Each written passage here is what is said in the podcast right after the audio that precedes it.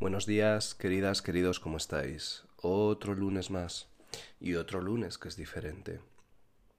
Ayer os dejaba con la mitad del agradecimiento de Leonard Cohen y hoy aún no sé si voy a continuar con, con esa mitad que falta porque tengo muchas cosas. Ayer eh, salí a caminar y se me agolparon en la cabeza muchos, muchas cosas que contar, muchos sentimientos, viví momentos curiosos me di cuenta que hacía mm, más de dos meses que no salía con mi música, algo para mí fundamental. Andar con música prácticamente es algo que hago cada día. Pero claro, en los últimos meses, en la cuarentena, no, yo cada vez que iba al supermercado, por norma intento estar lo más atento posible y entonces no, no me ponía los cascos. Y, y el, el, día, el primer día, el pequeño paseo que di que me asustó tanto fue con Lucía.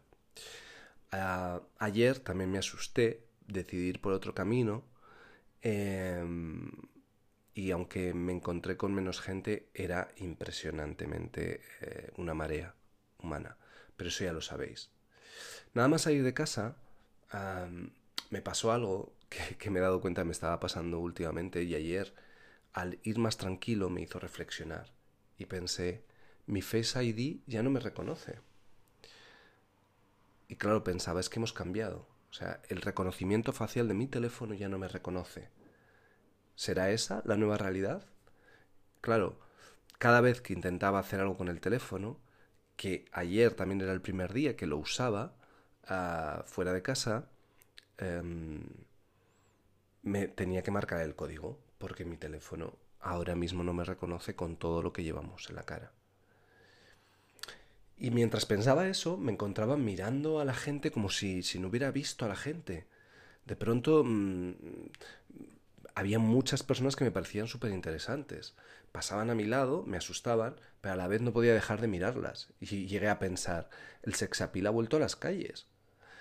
Y en ese mismo momento pensé, pero claro, ahora hay dos bandos. Eh, están los que llevan mascarilla y los que no. ¿Tendrá algo que ver con la política? Eso es lo que pensaba. Iba andando por un camino verde, eh, por, un, por, una vía verde que se llama, y, um, y decía, claro, pero esto nos sirve para mirarnos más a los ojos, porque como os digo, yo había gente que me parecía muy interesante, incluso atractiva, aunque solo les veía los ojos. Y, y pensaba, esto hará que nos volvamos a mirar a los ojos de nuevo. Y, pero ¿cómo mostramos nuestra sonrisa bajo las máscaras? Yo, por ejemplo, ayer mm, no dejaba de sonreír escuchando la música que llevaba, que era una playlist que me he hecho de, de grupos, uh, de cantantes franceses que me gustan de los últimos años, y pensaba, es que Francia ha vuelto a mi vida con fuerza.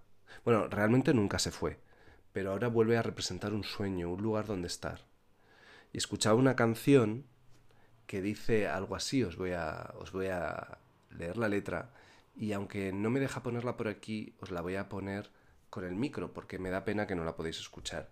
Pero era una canción que decía Il y a trois rêves que je visite, ta peau, tes mots et puis les risques. Qu'un jour nos corps, en manque d'alcool, viennent se déposer sur les sols.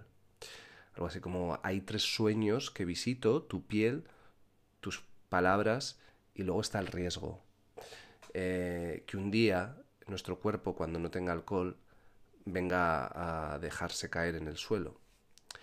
Pero la parte que realmente, bueno, toda la canción es preciosa, pero dice Comme ils sont beaux les rêves d'hier, oublie-la dans la poussière. Sur un prétexte du temps qui passe, on laisse les vents prendre leur place. C'est pas la faute des océans si les hommes plongent les rêves dedans.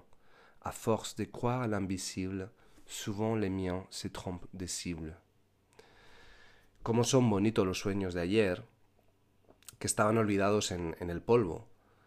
Eh, con el pretexto del tiempo que pasa, dejamos a veces que el tiempo, eh, que el viento se lleve, eh, coja su sitio. Es un poco complicado de traducirlo así, ¿no? Pero lo interesante es que dice, no es la, no es la culpa de los océanos si los hombres em, ahogan sus sueños dentro à force, um, ah, el hecho de creer tanto en lo invisible, a veces nos equivocamos de... Ah, es un poco...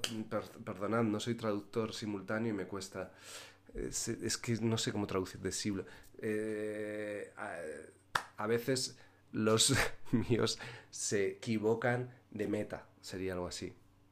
Bueno, terrible, terrible lo que os he hecho, la traducción y demás, pero bueno. Um, dice en un momento, j'ai peur des ciels sans horizon, que mes bras deviennent ta prison. Je peur que sur les cris des autres, on écorne un peu trop les nôtres. Y tengo miedo que los cielos no tengan más horizontes, que mis brazos se conviertan en una prisión. Tengo miedo del, del grito de los otros y que eso nos amenace a nosotros. Bueno, es, bueno, es que todo, l'acide peut prendre l'espace du miel et le monde change un rêve cruel. N'oublie jamais les premières ailes. Souviens-toi toi, du goût de sa peau. En fin, pues eso, que a veces la miel se puede convertir en ácido. No sé por qué yo ayer, cuando escuchaba esta canción andando, en ese momento que veía a tanta gente, tuvo cobró un sentido especial. Era como, vale, refugiaros en el amor, refugíate en los brazos de alguien, sigue creyendo en, los océanos, sigue creyendo en los cielos, ¿vale? Soy un romántico empedernido, pero no engaño a nadie, soy así. Y la canción es increíble, es una canción de una cantante francesa que se llama Sassy, con un grupo que a mí me gusta mucho que se llama Aaron y que le insuflaron un poco de electrónica. Tes mots et puis le risque qu'un jour nos corps en manque d'alcool viennent se déposer sur le sol. Comme ils sont beaux les rêves d'hier oubliés là dans la poussière. Sous un prétexte de temps qui passe on laisse le vent prendre leur place. C'est pas la faute des océans si les hommes plongent leurs rêves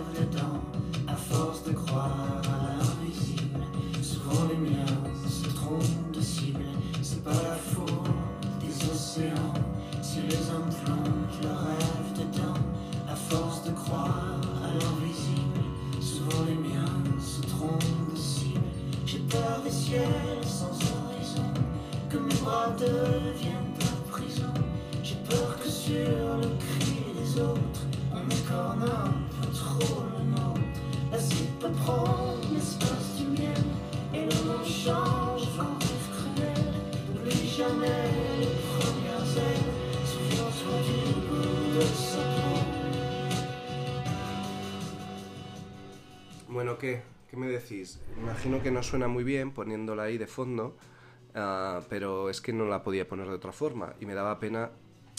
Quería de alguna forma transmitiros ese momento que yo viví. Y entonces eh, seguidamente escuchaba la palabra profit, disfruta, en la voz de la dulce Vanessa Paradis, eh, haciendo un featuring a Benjamin Violet. Y la propia canción decía, disfruta, la vida es muy corta. Y por eso os digo que yo iba sonriendo bajo la máscara, porque em, veía, era como que iba contra la, esa marea de gente. Y a la vez sentí un sentimiento muy curioso de asfixia Digo curioso porque estaba en un lugar abierto. Y entonces pensaba, y se lo conté así a mi hermana, es que me siento mucho más seguro en mi casa. Es que em, ahora mismo las calles se han transformado en, en una especie de prisión hasta que esto se normalice, si es que de verdad se va a normalizar. Yo siempre intento con, el programa transmitiros un mensaje de seguridad y de, paz, de calma y sobre todo de, fe, de creer que va a ir a mejor. Y lo creo, profundamente lo creo, pero pero creo que debemos hacer esfuerzos que nos están haciendo, que se han hecho muchos, pero no otros, y sobre todo que debemos que debe ser cada uno. No, no, no echar balones fuera. Y, y entonces pensaba, es curioso como los propios humanos somos nuestros propios asesinos. O sea, a mí nada me da más miedo que el hombre o la humanidad. Y entonces pensaba, ahora entiendo perfectamente a la naturaleza. O sea, mm, es así.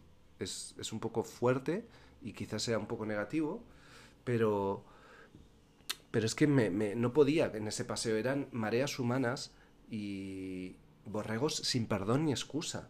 Y perdonad que lo diga así, pero es como lo pienso. Porque, ¿recordáis el 11S? Se habló de, después del post-11S. Era como que el siglo XXI había comenzado ahí. Y entonces había unos terroristas claros. Bueno, más o menos claros. Tampoco... Eso es otra historia. Pero vamos. Pero yo creo que ahora se va a hablar del siglo XXI a partir del post-COVID, o por lo menos la, primera mitad del siglo XXI va a estar marcada por el, por el post-COVID, ¿no? Pero es que lo, que lo peor es que yo tengo claro que aquí los terroristas somos todos, o muchos de nosotros. Leía un tuit en el que decía una chica que había visto cómo sus hijas se encontraban con sus amigas, habían corrido y se habían parado a dos metros y habían empezado a gritar emocionadas, tía, tía, tía, pero que se habían quedado ahí y lo contaban como un ejemplo de, de- cómo hacer las cosas bien. Y yo pensé, bueno, hay esperanza. Pero es que lo que yo vi ayer era todo lo contrario. Adolescentes que se encuentran y se besan como si estuvieran en una fiesta, vamos, en la fiesta en la que hay que estar ahora. Em, grupos de amigos que quedan para salir juntos. Eh, muchísima gente haciendo deporte que se cruza con la gente que anda, que se cruza con... En fin, ya os lo dije en el programa anterior, no quiero incidir en eso, porque de alguna forma yo ayer ese paseo tuvo una connotación mucho más positiva, quizás por, por, por el acompañamiento musical, ¿no? Pero claro, en ese momento pasaba otra canción de, de, un belga, pero que yo lo meto en mi lista de, de, de- de Francia, como puede ser Jacques Brel, y, que es Stromae y que, y que canta algo que siempre he creído. Y dice en un momento, todo el mundo sabe cómo hacer bebés, pero nadie sabe cómo hacer papás. Mientras él se pregunta dónde está su padre y habla de la irresponsabilidad de la sociedad y pienso, joder, es que es así, es que es así. Es que aquí, eh, bueno, yo creo que, que la sociedad es muy responsable. Y de pronto sonó otra canción eh, de, de esos cantantes contemporáneos franceses que me decía que respirara. Y hablaba de un futuro donde tendríamos que explicar a los niños que era un picnic en la primavera. Y pienso, joder, pero si es que esta canción es del 2004 o del 2003. Digo, ya sé, o sea, siempre se ha hablado de que al final eh, ese futuro un poco más oscuro iba a venir. Y recordad lo que yo decía, los campos. Sigo, voy a ser, o sea, si algo quiero dejar claro en este programa, va a ser mi incidencia sobre cómo creo en la naturaleza y cómo creo que ahí está la, so- la solución para todo. Para todo. Y de pronto fue como ¡pum! Un grupo de luces azules me impactó. Un accidente. Un ciclista en el suelo y bueno, no os lo cuento. O sea, una imagen dantesca. Enfermeros con toda la indumentaria, o sea, parecía ciencia ficción. O sea, me recordó a Ete. Cientos de personas encima pasando por los lados, o sea, por los dos lados. Y claro, nadie nadie le tocaba al muchacho, nadie le cogía la mano y mm, no sé, me fui corriendo, o sea, me parecía un decorado de cine. De pronto, o sea, notaba como, como iba a empezar a llorar, o sea, como se me saltaban las lágrimas. Tuve una sensación súper extraña, como de, de angustia. Si ya la estaba teniendo ahí era más. Y no sé si la angustia era por el, por el miedo que me dio esa imagen, ¿no? Que, que me pareció, ya os digo, dantesca. Por, por, por compasión por el pobre chaval o por el temor de haber podido ser yo hace un par de meses. No sé, no quiero pensar en eso, no pensemos en eso, no pensemos en el pasado, os lo digo siempre, pensemos ni siquiera en el futuro, pensemos en el hoy. Pero esa imagen me asustó mucho. Y esto era Profit, esa canción de la que os hablaba antes con Vanessa Paradis. Y cuando me fui del accidente, como si mis pensamientos hubieran traspasado mi mente para verse en mi cara, bueno, lo que se veía de ella, eh, notaba muchas miradas directas clavándose en mi nuca o, bueno, directamente en mi frente. Por esas calles extrañas por las que nunca había pasado, pese a estar bastante cerca de mi casa. Entonces lo entendí. Eran las 21.30 y yo llevaba gafas de sol. Vale. Eh, debía parecer un vampiro de After y no me había dado cuenta. Mi hermana me vio y flipó. Am, lo que toda esa gente no sabía es que mis preciosas gafas están graduadas y obviamente veo mejor con ellas. Y no era plan de comerme un volardo. Pero sobre todo, no os voy a engañar, es que soy un fan de las gafas. Yo no las considero un, un buen complemento. Para mí son parte de mí. O sea, mm, me encanta ocultarme tras ellas. Y eso me da una ventaja que muy pocos valoran en su justa medida. Pues si hay algo que te da poder, es mirar sin ser visto. Pero sobre todo, lo que esa gente no sabía, esa gente que me miraba extraña, es que para mí las gafas son una barrera escogida. Es ese muro que hace muchos años yo ya empecé a poner con la gente, la gente así en general. Y sí, o sea, no os voy a engañar, con las gafas mando un mensaje. No es un apártate de mi camino, pero sí viene a decir, a ver, chaval, si me ves que llevo cascos, las gafas y ahora encima llevo mascarilla, ¿para qué coño vienes a hablarme? Probablemente os estoy pareciendo un borde, pero quiero decir, es que a veces yo llevo ya muchos años apartando un poco así como de, de, la gente. Y, o sea, yo por eso valoro tanto los hoteles only adults. O sea, yo creo que empecé a ir en ellos desde que tengo, pues desde que empecé a ir a hoteles, ¿no? Aparte de que me encanta el diseño y que me encantan los hoteles pequeñitos, que me encantan los hoteles mm, de alguna forma especiales y diferentes. Pero, y para mí eso incluye only adults. Pero sobre ese tema hablaremos otro día. Porque no tengo nada en contra de los niños en sí mismo. Nada. Imagino que por eso también dejé de, de asistir a, eventos multitudinarios. Porque además del miedo que me daban, después de ver ciertas mm, imágenes, mm, algunas catástrofes y demás, en general creo que, que es donde más se acumula la tendencia a lo vulgar. Y además es que es algo que ya he vivido, o sea, tengo muy buenos recuerdos de festivales, de conciertos y de eventos, pero las cosas como son, yo prefiero un tete a tete. Son cosas mías, pero todo el que me conoce bien sabe cómo valoro la intimidad. La calma esa que os contaba en los primeros programas. Y de verdad, no tengo miedo a ser tachado de un snob, pero yo para mí esto lo llamo la verdadera exclusividad. De hecho, esa exclusividad que no tiene nada que ver con lo que se conoce hoy como zona VIP. En otra, para mí eso es otra cosa, bastante vulgar en general. Me imagino que esa, esa exclusividad real, ese amor por, por- por lo, por lo íntimo, lo probé por primera vez hace ya más de 20 años en, en mi vida parisina, en París, que fue un descubrimiento de mil cosas, pero probablemente en esa ciudad es donde es la que me enseñó a que lo más difícil de tener es el lujo de la soledad.